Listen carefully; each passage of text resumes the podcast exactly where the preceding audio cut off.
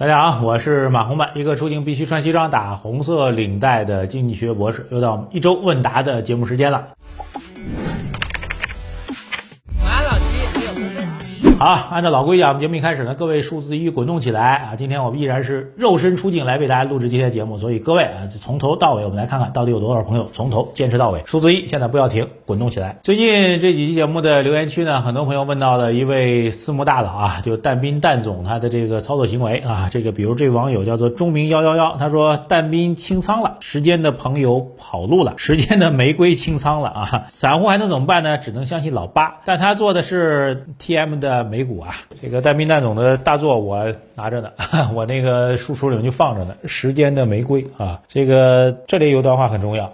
但是我决定放到最后再讲啊，你也看不清。戴总呢跟我是认识啊，我们认识还挺挺长时间了。但是你说特别深的交往，其实并没有啊，因为他在深圳比较多，我在上海比较多啊。后来也曾经约了几次，想做一些比较深入的访谈跟交流，但是各种原因呢也没成型。呃，戴总这次清仓呢引发很大的关注啊，原因呢其实就是大家觉得现在的市场已经处于比较低的位置了。啊，在这种情况下，你突然把自己仓位就算没清仓啊，他自己来说可能只有百分之十的仓位了，大幅度减仓，大家觉得很难去理解。而且你是作为一个价值投资，因为他一直讲价值投资嘛，作为一个价值投资者，在市场越低的时候，应该是要不断的买入啊，所以突然做一个清仓动作，大家确实很难去理解。那我个人呢，我们觉得看破就给他点破啊，这个仔细来看的话，其实某种上来讲，我觉得所谓的清仓或者大幅度的减仓呢，确实应该是啊，但我个人的判断不一定准啊，应该是出于一个基金管理的一个诉求。那么大家都知道，基金公司啊，整个基金行业，二零二零年业绩是非常好的啊，到了去年就二零二一年业绩是大多数都不太好，二零二零年好的基础上，大家知道，所有的基金好的时候都会大量去发新基金啊，这不管公募还是私募都一样的，基本上都是如此。所以大量的基金在二零二零年业绩好的时候呢，在二零二一年的年头、年中、年尾都不停的在发新基金，而且发的特别好。那这部分二零二一年新发的基金就遇到很大的问题啊，就第一个，当年业绩就掉的很厉害。啊，特别很多发新基金的时候，可能发在了最高位啊。这个比如二零二一年的这个最高的位置啊，就春节前后发的基金，对吧？然后一路下去啊，到今年呢，大家知道一开年的又不断的下跌，所以他们的净值损失是非常非常大的。这部分基金其实压力是非常大的。那真正的压力呢，倒不在于这价值投资者过去这一年多时间当中受伤，而在于什么呢？而在于基金管理本身。就很多基金，特别是私募基金，它有一个所谓的清盘的一个界限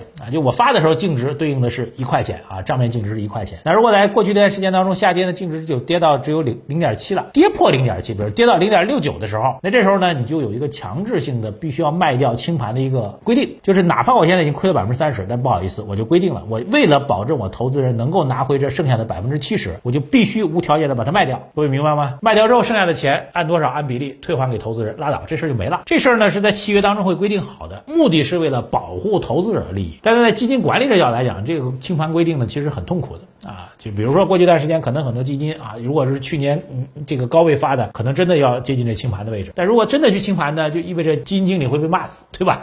呃，那整个公司名声会被毁掉。还有很重要一点呢，基金就没了，没了之后呢，管理费也没了，我的收入也没了，对吧？所以里外里算下来的这事不划算。所以我们判断呢，当然我们并没有准确的结论啊，就是目前大幅度减仓或者清仓掉的这个基金产品，更多的是为了维护自己的这个不要触及到清盘线这样一个束束缚。我在零点零点七的时候我就清仓了，就已经空掉了。这时候呢，你再跌我也跌不下去了。然后呢，慢慢能够涨起来，哎，我再说，我再弄涨回来，这基金我依然管在手里，我依然可以收管理费。啊，我觉得是这样的原因，所以如果就此来判断的话，你说因此就判断但斌已经不是一个价值投资者了，那我倒觉得，与其这样说，倒不如说是怎么样？倒不如说是他希望能够把这个基金产品能够维护住啊。某种上来讲呢，实际上还是个人的利益追求放在放在比较高的位置啊，更希望能够维持基金管理能够继续去赚管理费。是这样的逻辑，所以它跟价值投资没有什么太多直接关联啊，更多的是因为既有的交易制度的约束所导致的一个畸形的状况。如果大家历史去看，很多人已经总结过，就是历史当中但斌所谓清仓的那个点，目前来看，如果那个统计都是真的的话，大家可以去找找看。目前来看，他清仓的点一般都不是特别好的位置，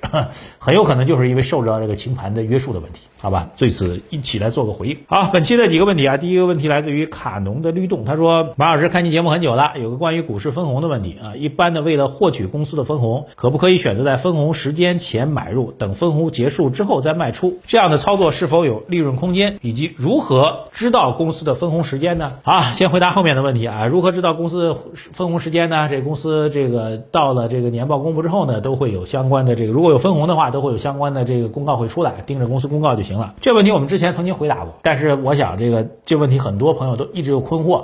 呃，之前的回答你可能没看到。当然，我首先强烈建议您，我们之前的每期的问答节目，您都要逐期去回顾啊，因为每期都有干货，都有精华，千万不要因为觉得哎去年的就不看了，不对，去年的很多问题在今年同样适用，好吧，一定要重复去看。股市分红这个问题，很多有有有有误解，误解分为两个，第一类就是这个朋友讲的，那既然要分红，我在分红之前先买入，对吧？分红到位之后，我在这个。卖出，这不就赚了吗？不好意思啊，这个稍微有点经验都知道，分红呢会有一个所谓这个除息的一个概念啊，分了红，你的股票价格第二天一开盘，直接会把这红利给扣掉，股价会直接掉下来的，所以你不可能有这样一个这个暴富的机会啊，或者去捞到这样一个这个套利的一个机会，这是不可能的啊。另外一类呢，就认为怎么样，分红这事没有意义啊，你想啊，这个不分红，对不对？不分红这不也好好的吗？钱都在公司里啊，然后也也也属于我们，股价也不跌，也不出权，对吧？然后呢，分了红呢，我还得交交利息，我这不是不划算吗？这两种概念都有那，我们的。看法就是分红不分红，除不除息，除不出权，其实并不重要。如果你按照巴菲特投资的逻辑上来讲，我们投资是拿着这个公司的股权，而不是买的那股票，你可以去理解分红的根本逻辑了。打比方说吧，您投了您朋友一家公司，那公司卖。卖包子的，就这个包子铺啊，您投了十万块钱，每年呢到年底他给您分红，分五千块钱，哎，您肯定很高兴啊，因为您那股权还在里面，那十万块钱本金还在里面，那本金呢还在不断创造价值，然后每年到年底呢给您五千块钱，这时候您会很高兴。那为什么同样是给您分红到五千块钱，到了股市当中你又觉得不太开心呢？啊，原因很简单，因为股票价格会实时的反馈出来。那么你买您投资那包子铺呢，它没有实时交易的价，没有人要买您的股票，所以您就忽略了这个股票价格的变化。但实际上呢，如果他能够一直不断的给您五千块钱、五千块钱、五千块钱。每年分五千块钱，那这样的话，二十年之后，您那十十万块钱就就赚回来了。二十年之后，如果这家公司还在运营，实际上怎么样呢？您那股权依然保持那个股权的比例没有变化的情况下，你后面赚的就是一个零成本的一个红利回报了。甚至将来回的那些红红利，二十年后还在不断的给您，实际上持有这家公司股权的成本变成负数了。但哪怕跌到零，你也不会亏钱了。所以红利的基本概念就是，如果啊，各位敲黑板，第一个，如果能够找到一个长期给您稳定红利的公司，它一定是一个非常棒的金牛啊，或者说这个不断给您下金蛋的老母鸡，这样的老母鸡一定要抱住，这样的老母鸡是很少很少的，千万不因为不要因为它下金蛋，你又觉得生气啊，这是第一个显然的错误。第二个，能够赚钱而且能够分出红利，把红利能够分到您账上的公司，它一定财务没有造假啊，别人干再多的故事，利润做的天花乱坠，但没有钱分。不出来，那像这样公司肯定是账户极有可能会造假。能把钱分出来，一定是好公司，而且一定是财务没有造假的公司。这样的公司一定是值得我们去投资的公司。当下其实很多公司都是这样的位置，但是很多公司的股息率已经非常高了，所以现在其实那个下金蛋的鹅就已经在你面前了，要不要就随您了，好吧？红利分发放这样的事情一定要高度重视，这是区分价值投资者和投机者的一个非常重要的观察的一个看法的标准。好，下一位网友叫做不来亦不去啊，他问了两个问题啊，我们给大家解读一下。第一个问题，他说。马老师，年后刚买的主动基金的基金经理最近离职了，但目前我的收益还是负的。众所周知，买主动基金是看中这个基金经理的能力。按理说他离职了就该卖出，那现在卖等于是割肉，不舍得啊，请马老师给点建议啊。最近这各种渠道来问我这个离职基金经理要不要卖的事情已经很多了啊。这基金经理的名字是谁？各位可以打在我们的弹幕上。其实我们节目之前在我们 B 站节目当中，我们都曾经跟他做过连线啊，是不是他呢？对吧？各各位可以把名字打在我们的弹幕上啊。当然您。提这个问题我能理解啊，因为历史当中确实有过啊，就有个名牌的基金基金产品吧，因为基金经理跳槽了，然后新接任的基金经理不给力，然后业绩出现大幅度下滑的，所以这个担心呢，我是完全能够理解的。几个建议啊，第一个建议，其实我个人觉得啊，因为基金经理离职就马上决定要清仓卖出，我个人觉得这个问题要值得商榷，至少您可以观察一段时间啊。为什么呢？先不要简单下结论啊，有这么几个理由。第一个，基金经理虽然确实优秀的基金经理能力很强。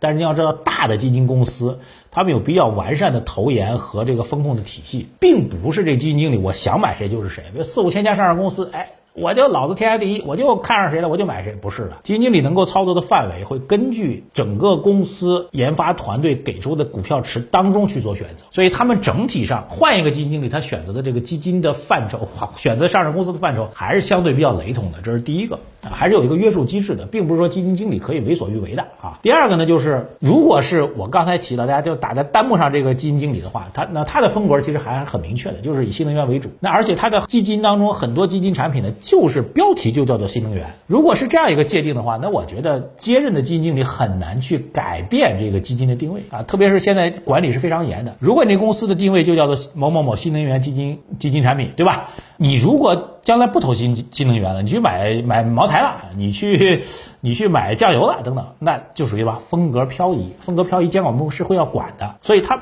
最终的结果，如果它这个基金定位还是聚化在某一个主题或者行业的话，那就变成什么问题呢？就是它并不能够随便的去调整自己的仓位或者大比例调整仓位或者风格做一个变化。那如果它依然在这个领域当中呢，这个领域当中的龙头企业就那些，所以你换一个基金经理来回呢也不会有太多太多的变化。所以这是两个基本建议。所以我觉得，如果果您认为现在已经深套了，而且您认为整个这个方向还是有投资价值的，我并不建议因为这基金经理离职立马就割肉。但将来如果风格确实变化很大，我觉得至少要观察三个月到半年时间啊，再做这个结论，好吧？这个我觉得真的不用那么仓促去决定。呃，当然很有可能，还还有一句话很重要，就是假如这基金经理当初的业绩确实非常好，但那个业绩非常好的并不是因为他个人能力，而只是赶上了，那说不定换一个基金经理做的比他还要更好。他跳到另外一家新公司了，希希望那那我熟悉那朋友不要看到这期节目啊，说不定他跳到那家新公司之后，业绩还没原来好的呢，对吧？凡事都不是那么简单的。好，下一个问题啊，那依然是这个不来亦不去。他说，当初把资金平均分成若干等份啊，不知道为什么净值从一点一跌到零点七的时候，越跌越买，不带犹豫的。现在净值重新涨到了零点九，反而不敢买了。请教一下马老师，这种心态和操作是好是坏？有什么建议吗？啊，谈不上是好是坏 啊，这其实就是我们投资当中经常会出现的偏差之一啊。这个也赶巧，我这个本周我正在录制的行为经济学的课程，我们专门讲的话题就是您这种心理当中的一个偏差，我们称之为损失厌恶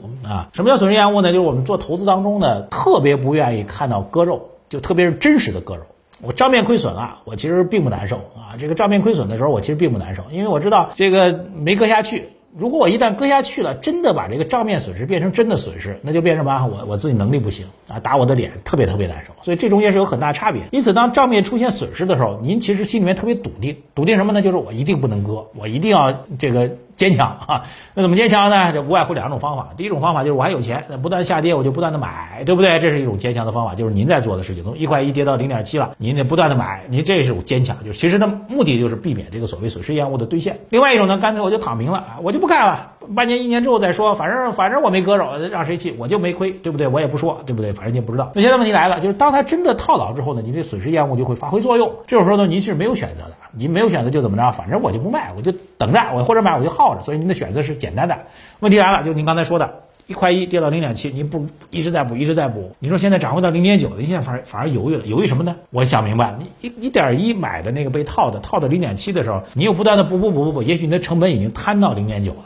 所以问题的核心点在于什么？您不断补下去之后，到了反弹到零点九的时候，您可能账面已经不亏了。所以在这个时候，您就不是损失厌恶在管事儿了，你就什么呢？就是我有两种选择，我可能账面已经盈利了或者持平了。这种时候呢，我可以选择卖掉。我以前是坚决不卖，现在是可以选择卖掉的。这种时候你就开始犯愁了，我到底卖还是不卖呢？所以股市当中才会有一个说法叫做解套盘，对吧？那之前大量的人在某个价位买了很多，然后到这个位置重新跌下去了，然后又反弹到这个位置，解套盘哗嚓就卖出来了。这是一个很大的一个心理当中的误区啊，就是我们讲的这个行为经济学当中所说的这个偏差的问题。所以强烈建议各位一定到 B 站搜我的名字，可以看到我们行为经济学的通识课程，在那里有很详细的讲解。您现在就是一个非常典型的损失厌恶，所以大家平时讲损失厌恶，赚了一百块钱，这个带来的快乐远比我丢了一百块钱带来的损失要少得多得多，这样损失厌恶。回到您的具体情况当中来，补仓也会有损失厌恶，对吧？这就是大家深刻的理解，一定要学我们这门课啊！这是第一个重要的提醒。第二个，其实从简单回到您问题当中来，就任何一件时间点选择卖还是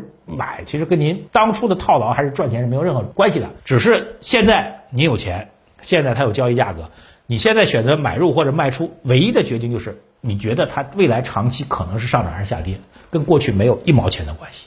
好吧，这其实很简单的一个操作方法，但是做到很难，因为我们有损失厌恶的心理偏差。好，下面网友简单回答一下，他说云龙卧波，他说最近呢看到一家公司获得了高瓴入股，然后公司发公告说呢，未来将会追求四到五年把子公司分拆上市。他说这事到底是好还是不好呢？分拆之后跟公司业绩有什么影响呢？对投资者什么影响呢？一般来讲，我认为一家上市公司的子公司分拆了上市，对公司是利好。原因呢就是他持有那部分股份呢，在二级市场的交易的价格会很高啊，这个攥在他手里这股票呢。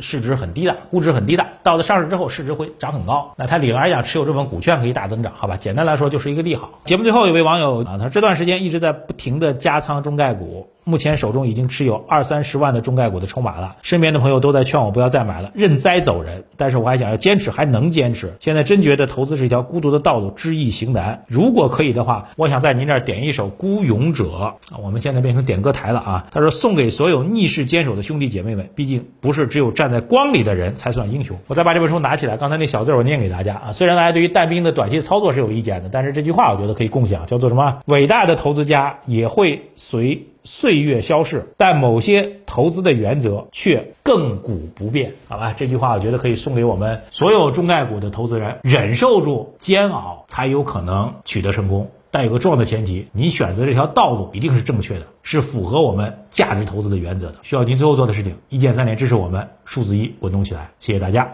我们下期再见。